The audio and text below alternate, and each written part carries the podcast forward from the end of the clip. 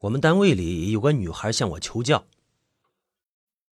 她问我手工如何才能缝制一件真丝面料的吊带裙。我跟她讲说，用最小号的针，最细的线，最细密的针脚，还有最大的耐心。我跟她说呀，我说没有这个必要，你还是用缝纫机吧，把线和压脚呢全部调松。再衬上软薄纸，这样效果会更好一些，也快。女孩欲言又止的样子，她分明是想说：“拔刀，你帮我裁好吗？”但是我已经再也不摸裁缝刀了。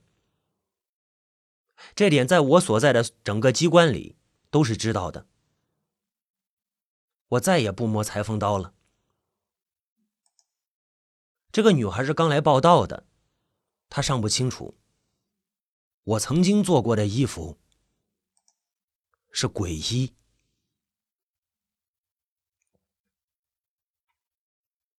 那年我的妻子平儿刚满二十，我们处于有点漫不经心的恋爱中。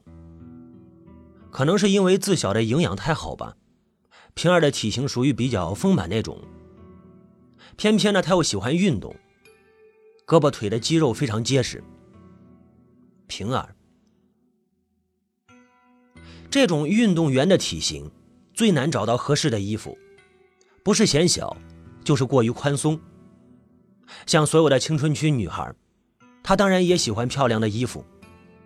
那一阵儿呢，她总是跑家门口的上海裁缝铺，手里拿着《上海服饰》之类的杂志。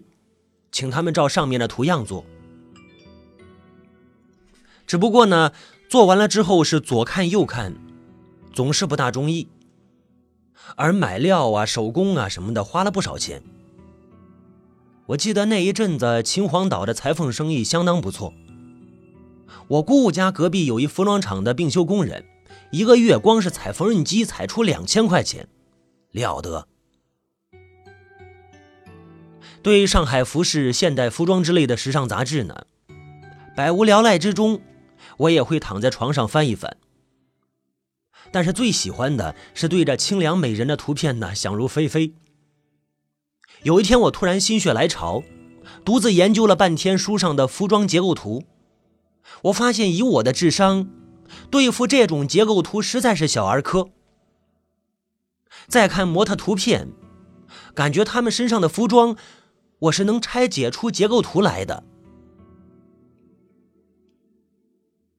平儿的母亲去天津出差的时候呢，曾经带回一台很漂亮的日本盛家牌电动缝纫机，也只是做一些小部件，而平儿根本就没有动过那台机器，他就晓得买面料做衣服，买面料做衣服，买面料做衣服，花钱如流水的一个大小姐作风。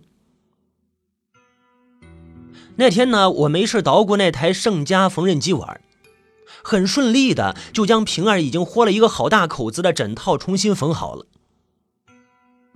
我给她缝好了，完了之后呢，我跟她讲，我说平儿，我给你做衣服吧。我的小美人怔了一下，随即笑的眼睛都眯成了狐狸状。她说：“你，啊，聪明啊，八刀。”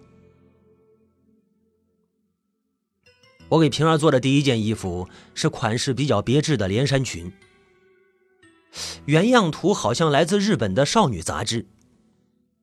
这件衣服平儿试穿上了，并在街头给她增加了不少女人的回头率。不过那目光大多不是艳羡，而是惊奇和茫然。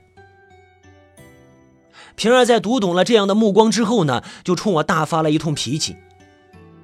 那个时候，秦皇岛大街上有大大小小的所谓的上海服装店，平儿常去那家店呢，就是其中之一。门口用红笔赫然大书曰：“正宗上海师傅。”其实啊，姓张那位小师傅是江苏张家港人。平儿的母亲利用在政府做事的方便呢，便替他联系了一笔校服生意，条件当然是有的，就是要我跟他。跟他学徒。对着从天上掉下来的买卖，小张师傅笑得大嘴都合不拢。但是看我这一米八的大汉，而且是机关干部的身份，要当他徒弟，小张师傅不由挠起了头。小张师傅有点腼腆的说着：“哎呦，这活辛苦的，大哥受这累干嘛呀？”我就跟他讲：“我说，我觉得这个挺有意思的。”我是诚心诚意跟他说。再说呢，现在我也没什么事儿。那个时候我正参加讲师团，在乡下搞社会主义教育运动，却托人从医院开出了心肌炎的假条，在家里无所事事。看在那笔生意的面上呢，也看在我只是玩票，并不是真想在将来抢他饭碗。小张师傅倒是对我是倾力相授。他也毫不掩饰地告诉我说：“实际上啊，他做的西服没有一套不偷工减料的。正经做一套像样的西服，需要两百七十多道工序，而且每一道都有严格的要求。这样做是不可能的。”他苦笑着说：“呢，那就没法挣钱了。”不过他还是把这两百七十多道工序交给了我，我因而做出了有生以来的第一件西服，我给自己穿。哎，虽然不是很合身，却是让人惊奇的结实啊！可以用洗衣机洗完了而不散架的那种结实。我很快就发现，我对给男人做衣服不感兴趣。哎，我更喜欢给女人做衣服，而且是身材漂亮的女人。小张师傅文化水平不高，所学的还是最为古老的比例裁剪法。这种裁剪法虽然可以用，但是呢，做的漂亮合身却是极难。我就开始自学其他的裁剪法，如日本文化式、登利美式、英国女装原型。这时候我开始感觉到困难了，因为这些先进的裁剪法里面，还有一些专门的高深的知识。说着呢，就临近春节了。小张师傅回家过年，把店交给我来看，并说好了，这期间所有的一切收入全归我自己，但是也得由我发两位工人的奖金。因为我的原因呢，这家所谓的上海服装店的西服质量突然好了起来，而且春节期间是旺季。一时真忙的我恨不得爹妈给我多生两只手。我女朋友平儿本来还是愿给我帮忙的，但是她是大小姐做惯了，新奇劲儿一过，就不想再管那些烦事儿了。有时候我上他们家去吃饭，她还时不时的损我两句：“八道，你不是玩一玩吗？还真拿这个挣钱了呀？”要不他就说。你把那店盘下来算了，这辈子你当裁缝也不错啊。我就是在这时候认识了小昭。小昭，小昭来的那天在下雪。她是个小小的、身材匀称的女孩子，留一头齐耳短发，大大的圆眼睛，直鼻鹰唇。他来到我身边的时候，竟是吓得我差点惊叫一声。我刚才说了，外面是风雪交加，服装店的大门是紧闭的，而且还有厚厚的棉帘子，谁进来都会带着一股寒气和雪花。而且他不知什么时候竟然已经在店里了，竟然在冲我微笑。小昭的面相长得很甜，有点像洋娃娃。这天使般的微笑让我把惊叫给压了回去。他的双眸盈盈如水，他的脸颊却苍白的让我感觉到恍惚。我曾经在南方上学，江南水乡女子细腻的肤色曾经令我痴迷。但是小昭的肤色却不是那样，可能是因为有点不似凡间之物吧。蹲在这服装店这么久了。这附近的居民我差不多全认识了，但是我从来没有见过这个女孩。哦，也许是放假归来的大学生，或者是来走亲戚的吧。她穿着一件黑色的呢长大衣，全身包得严严实实。当时因为忙，我也没有再多想什么，我就客气的跟她点点头。我说啊，小姐想做衣服吗？请稍后啊。我把裁衣台上的纯毛面料均匀的喷上水，然后呢，我拿了软尺，准备给小昭量身。但是小昭并没有脱掉大衣的意思，哎，我不解的对他做了一个请他脱衣的动作。小昭摇了摇头，他的微笑在慢慢的消失，眼角有一丝双意在浸润。不是我做。不是你，呃，我左右看了看，没有别的陌生人啊。哦，还没来吧？呃，那等一会儿。不用的，我有尺寸，你记吧。小昭说着，说了一大串的数字。哎，这显然是一件男士西服。我把所有的数字听着他说写好之后。不由得傻了眼了，因为这是只有服装专家才能说出的数字。不要说胸宽背厚，连袖拢的高度、弧度、下摆起翘的数字都有。哎，我就惊疑的去看小昭，奇了，就这么一会儿功夫，他居然就不见了，而棉帘子那里静静的纹丝不动。啊！我就使劲的甩了甩头，不会是幻幻觉吧？这是不是幻觉？我的裁衣台上面丢着一块面料，是亚麻色的。我就问店里埋头操作的工人：“我说，刚才那位小姐什么时候走的？”他们是很茫然的表情。什么小姐啊？我没有看到哎。哦，因为活太紧，他们也没有心思再理我这个问题。缝纫机压线的声音一直没有停下来。我愣了一会儿，伸手去摸那块面料。哎呦，触手有点发凉。外面冰天雪地的。有点凉也没什么奇怪，只是我觉得那个凉好像阴恻恻的，分明是我第一次摸到死了好久的尸体那样的感觉。而且，这什么面料啊？我虽然做裁缝没有太多的时间，但是自信面料还是难不住我的。可是，居然就是说不清这亚麻色的面料是什么成分，感觉它应该是麻的。我拿起来，在鼻子底下嗅了嗅，竟然有一股奇怪的气味，像是腐烂的水草。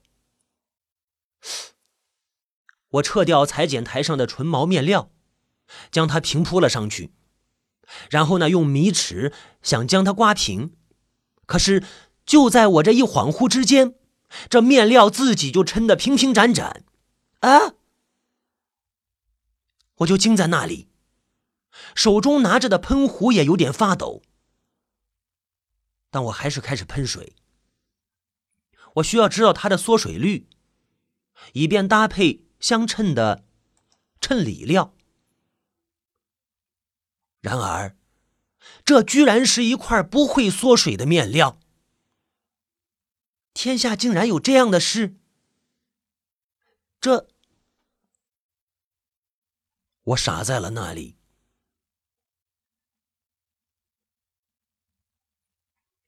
后来小昭再来的时候，已经是大年三十的傍晚。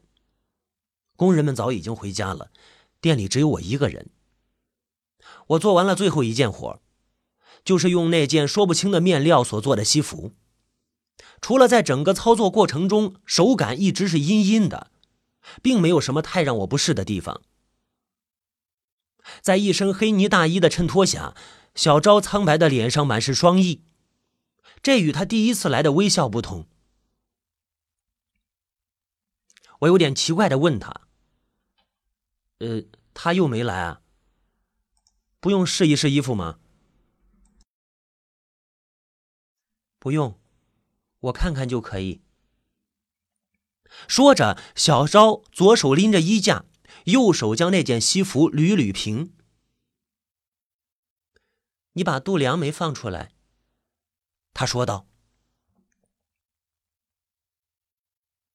这不是我给你的尺寸，你是偷懒吧？呃，我我脸上一红，我裁的时候的确图省事，没有放度量。我嬉皮笑脸的说着：“嘿，小姐，你叫他来试试就知道了，不会有什么影响的，不是？得试一试嘛。”小昭不理我这句话，又说道。袖笼缝的太过了，弄得里子紧，这样胸部会拘束的。没说的，反攻。不是，小姐，您这不是折腾我吗？今儿可是大年三十啊，让不让人过年了？要改，过完年再改行吗？不成，我们不过年吗？不是。可是把这西服拆开就要不少时间呢，你然后再放缝儿，再重新的缝制，那得个什么年头啊？我这个我可做不了，我我还不如赔你钱呢。我，你的钱赔不了我。小昭的嘴角有一丝笑。你的钱对我也没有用。这样吧，我帮你来做。你，你，对啊，你看。我已经帮你拆完了，不是？我这一愣神，这才发现那件西服已经不在女孩手中了。我去看那个裁剪台，不由得吓了一跳。这一眨眼的功夫，刚缝制好的西服已经面里分离的散了一台了。我我再回头，不由得又是吃了一惊。小昭身上的黑呢大衣已经不见了，我的眼前是一个娟秀的女孩。着一身月白色的锦缎旗袍，这旗袍非常漂亮，显然是裁剪是用了比较先进的裁法，穿在女孩身上玲玲珑珑，十分合体。领口与大襟都是勾了边的，在胸部和腰侧有几朵色彩淡雅的荷花。我注意到她的腿是紧套了透明丝袜的，这是夏日的风景啊，让我替她起了一阵寒气。我，我眺望了屋中的炉火。开始重新缝制那件西服。那姑娘小昭一直在我身边帮忙。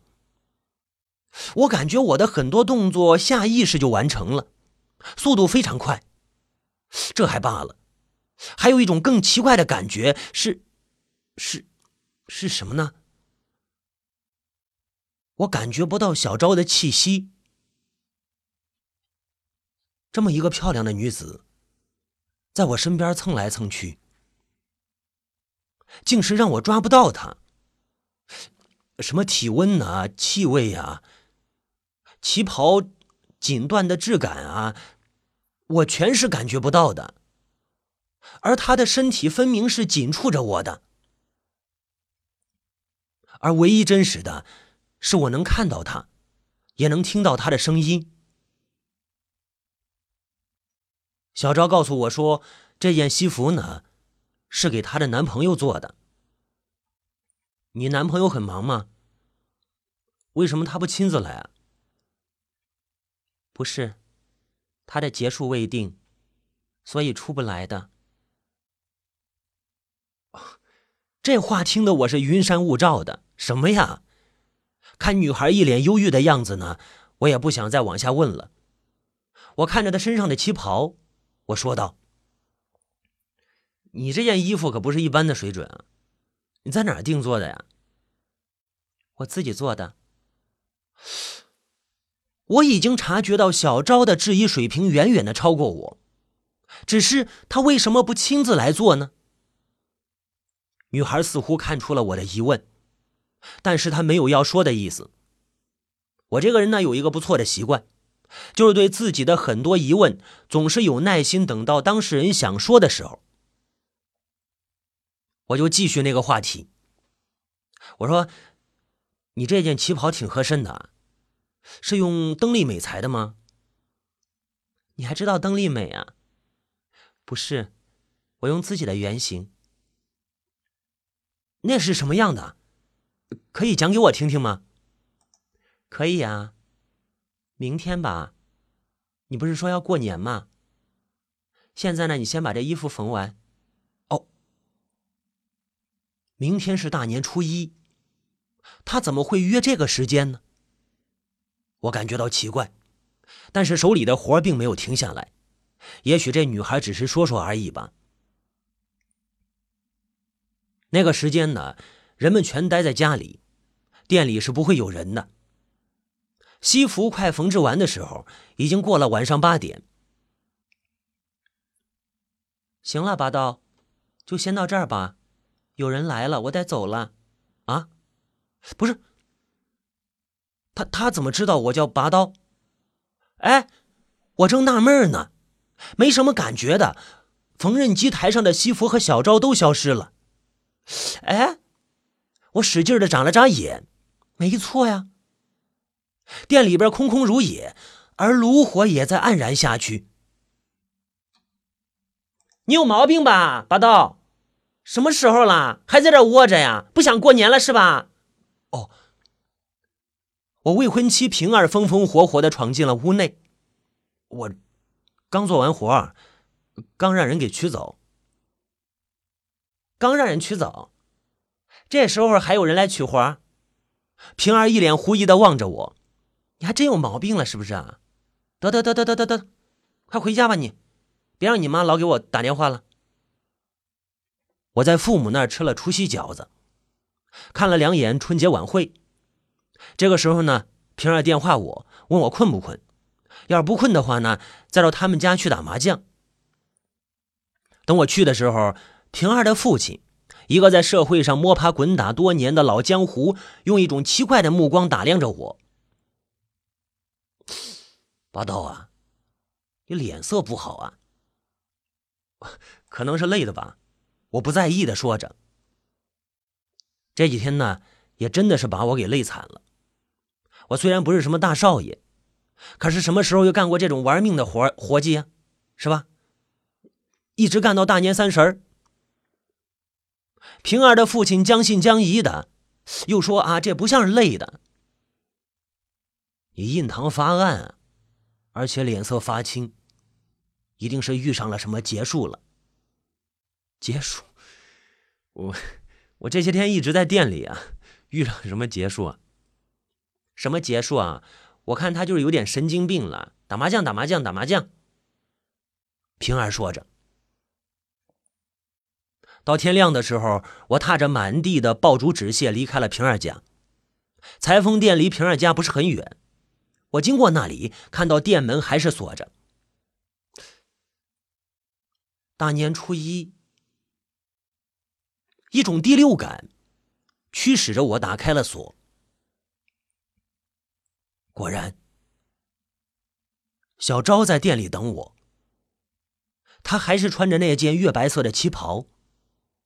屋内没有火，但是看不出来他感觉到冷的样子。他的脸色已经是这样的苍白，没有一丝的血色。你已经无法给寒冷定一个界限了。我穿着厚厚的鸭绒服，我的手和脚却是在颤抖。许多事情似乎很清晰了，只是不想说破而已。小昭没有笑，悠悠的注视着我。拔刀，你还真的来了，过年好啊！过年好，过年好！哦呦。我搓着手，似乎想让屋内增加一点热气。你不怕我吗？小昭问道，嘴角又淡淡的有了一丝笑。怕什么呀？哎呦，不怕呀！我装糊涂，但是我还是因为紧张而发起抖来。我在想，我是不是该夺路而逃了？因为女孩的手中突然多了一把金光闪闪的剪子，这是典型的裁衣剪刀，只不过我从来没有见过这种金色的。这把剪刀送给你。啊啊！我接过来，沉甸甸的，有很强的质感，是一件实实在在的东西。但是我不知道是什么材料的，与我熟悉的金属感不太一样。这把剪刀是法国生产的，是我的奖品。你知道世界上青年服装设计师的最高大奖——金剪刀奖吗？啊，我点头表示听说过。我的双手将剪刀捧在手里，我说：“这么贵重的东西，我怎么能要呢？因为你需要，而我不需要了。就是这样。用这把剪刀。”你可以裁出任何你想要裁的衣服，不管它是多么的复杂。宝刀，你还没有叫过我的名字呢。我叫小昭。啊，小昭。我叫的时候，感觉嘴里有丝丝的冷气。一朵笑花绽开在小昭甜甜的脸上，但还是充满了寒意的。小昭交给我他设计的原型，我在打纸样的时候，发现我根本控制不住这把剪刀，完全由他带着我的手移动。这实际上是一把神剪，我有点瞠目结舌地抚摸着这把剪刀，